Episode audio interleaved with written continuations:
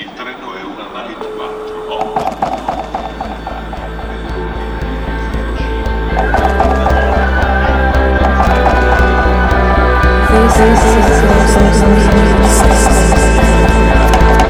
Anekdoten.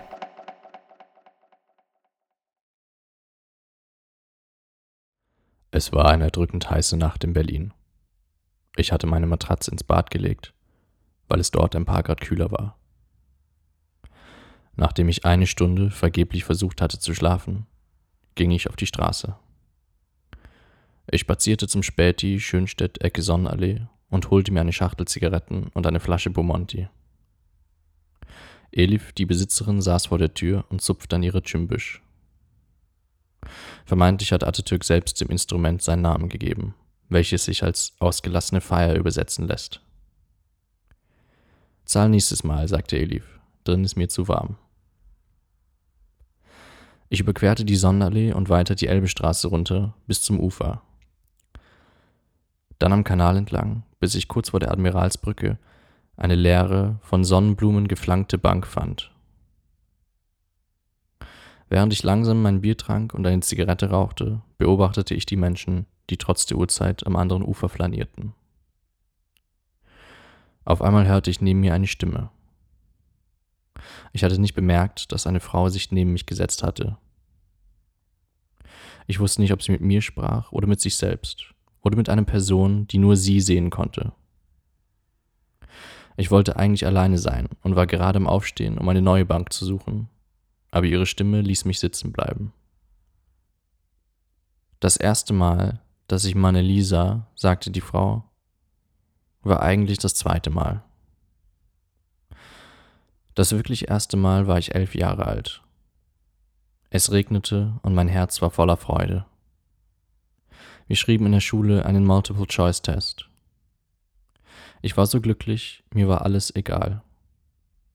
Ich kreuzte einfach alle Kästchen so an, dass sie zusammen ein Herz ergaben.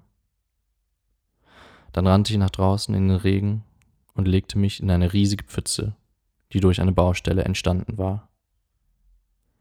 Ich legte mich hinein wie in eine Badewanne, so dass nur mein Kopf hinausschaute, und beobachtete die Regentropfen, die vom Himmel fielen. Ich versuchte mit offenem Mund bestimmte Tropfen zu fangen. Die anderen Kinder kamen und schauten, manche lachten. Mir war das egal, ich war glücklich.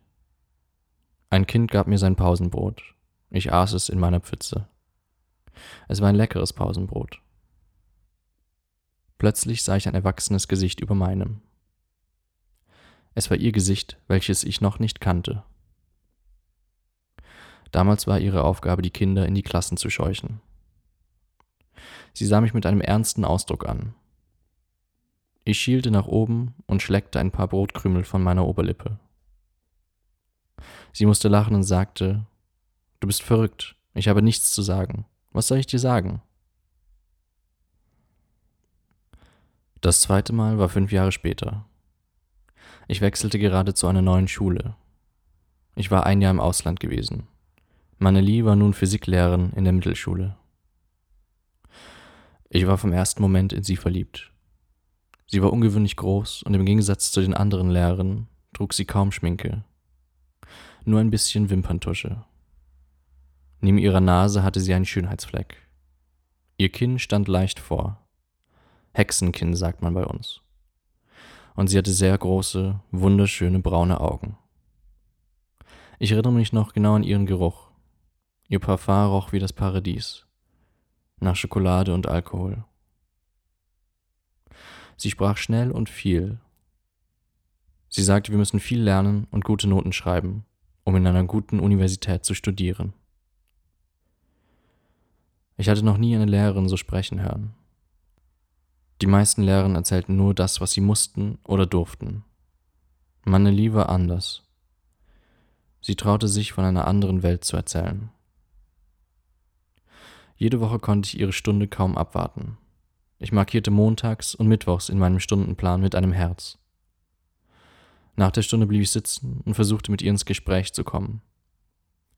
Ich erzählte ihr von Kinofilmen, die ich gesehen und was ich gelesen hatte. Ich begleitete sie zu ihrem Auto und brachte ihr manchmal Zeichnungen mit, die ich gemacht hatte. Ich wollte ihr zeigen, wie erwachsen und klug ich bin. Sie war freundlich, zurückhaltend und meistens etwas förmlich. Aber ich war mir sicher, sie musste mich genauso sehr lieben wie ich sie. Wie könnte es eine Welt geben, in der eine Liebe von solcher Stärke nicht erwidert wird? Mit dem Verstreichen der Wochen wurde ich ungeduldig. Zunächst schrieb ich immer ausgezeichnete Noten, um ihr zu gefallen. Aber die anderen Schüler schafften das auch. Ich musste sie irgendwie außerhalb der Schule sehen. Ich konnte ihr nicht nach Hause folgen, da sie mit dem Auto unterwegs war. Ich fragte sie, ob sie mit mir ins Kino gehen will oder ins Café nach der Schule aber sie sagte, sie hätte keine Zeit. Dann überlegte ich mir, wenn ich nur noch schlechte Noten schreibe, kann ich meine Eltern beten, sie für private Nachhilfe zu bezahlen. Das war nicht unüblich bei uns. Nachdem ich zum dritten Mal eine unzureichende Arbeit geschrieben hatte, fragte mein Vater, ob sie mir Nachhilfe geben würde. Einmal die Woche sollte sie zu uns kommen. Ich suchte mir den Donnerstag aus weil meine Eltern da immer im Tanzkurs waren. Die Nachhilfestunden waren für mich zunächst nicht wirklich befriedigend. Auch bei uns zu Hause war sie zurückhaltend. Aber ich hatte das Gefühl, dass sie sich langsam öffnete. Sie begann auch über andere Dinge zu sprechen. Eineinhalb Stunden Physik und dann 30 Minuten über Kunst, Literatur, Musik und Philosophie. Mit der Zeit schaffte ich so schnell und immer schneller die Aufgaben, sodass wir nur noch 30 Minuten für Physik verschwendeten. Ich erinnere mich an ein Gespräch, wo ich einen nihilistischen Standpunkt angenommen hatte und überzeugt verteidigte. Ich beschwerte mich über die Ungerechtigkeit, in diesem Land geboren zu sein. Nachdem ich im Ausland eine andere Art der Freiheit erlebt hatte, war ich besonders enttäuscht darüber, in einer Stadt zu leben, in der zwei Liebende sich auf der Straße nicht küssen durften. Das war das einzige Mal, dass ich Maneli fast böse erlebte. Sie sagte mir ein Gedicht auf von Ahmad Shamlu, meinem Lieblingsdichter, welches ich nie vergessen habe und mich seitdem trägt. In dem Gedicht spricht die Welt mit den Menschen und versucht sie von ihrer Handlungs- und Entscheidungsfähigkeit zu überzeugen. Aber der Mensch hört nicht auf die Welt und gibt am Ende die Verantwortung dem Schicksal. Maneli war der festen Überzeugung, dass das Leben nicht durch Umstände bestimmt wird. Also vielleicht eine Kibbe für mich? Fragte ein Betrunkener, der auf einmal vor mir stand. Ich gab ihm eine Zigarette und er stolperte hustend weiter. Die Frau sagte eine Zeit lang nichts. Dann fuhr sie fort. Das Schuljahr war schon fast vorbei. Wir hatten nur noch zwei Stunden zusammen. Danach sollte ich auf die Oberschule. Ich musste den nächsten Schritt planen. Es quälte mich. Ich wollte sie berühren. Ich hatte das Gefühl, ich halte es nicht mehr lange aus. Das nächste Mal, dass sie kam, hatte ich schon alles vorbereitet. Ich zog nur die dünnen Sichtschutzvorhänge vor die Fenster, damit das Abendlicht über die Dächer hineinschimmern konnte, und zündete Kerzen an. Als Maneli kam, machte ich die Tür auf und wartete im Wohnzimmer. Sie kam und setzte sich auf die Couch. Ich sah sie nicht an. Dann startete ich eine DVD, die ich gemacht hatte, eine Sammlung an Kurzfilmen. Der letzte Film war eine Animation über zwei Männer, die sich liebten. Im Film flogen die Kleider in einem Gewirr von einem zum anderen und sie küssten sich inmitten des Farbenstroms. Als der Film zu Ende war, stand ich auf, ging zu Maneli und legte mich auf sie. Sie versteifte zunächst, aber sagte nichts und schob mich auch nicht weg. Nach und nach spürte ich, wie sich ihr Körper entspannte. Ich drückte mich fest an sie und küsste sie ganz leicht neben ihren Mund. Sie küsste mich auf meine Stirn, und wir lagen noch eine Zeit lang beisammen.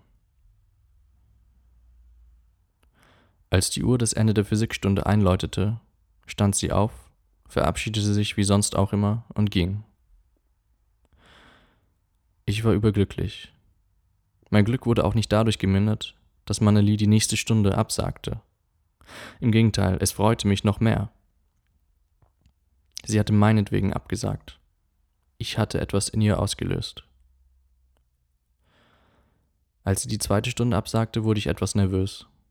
Ich schrieb ihr eine SMS, die ignoriert wurde.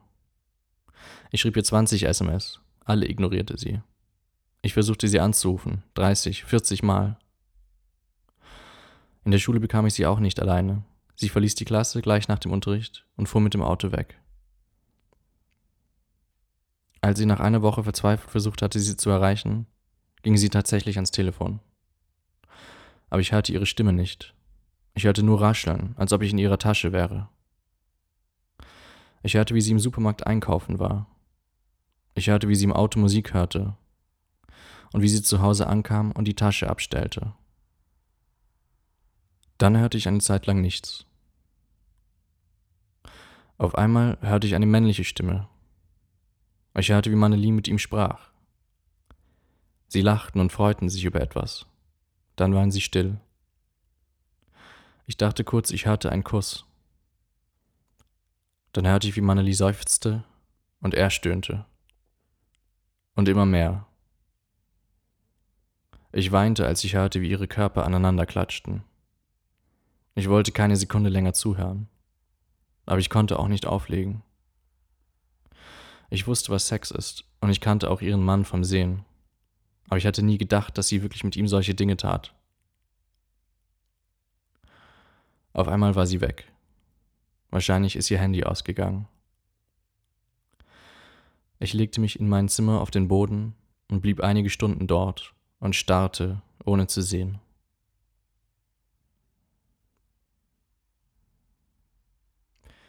Hast du sie danach nochmal gesehen? fragte ich und drehte mich zur Frau.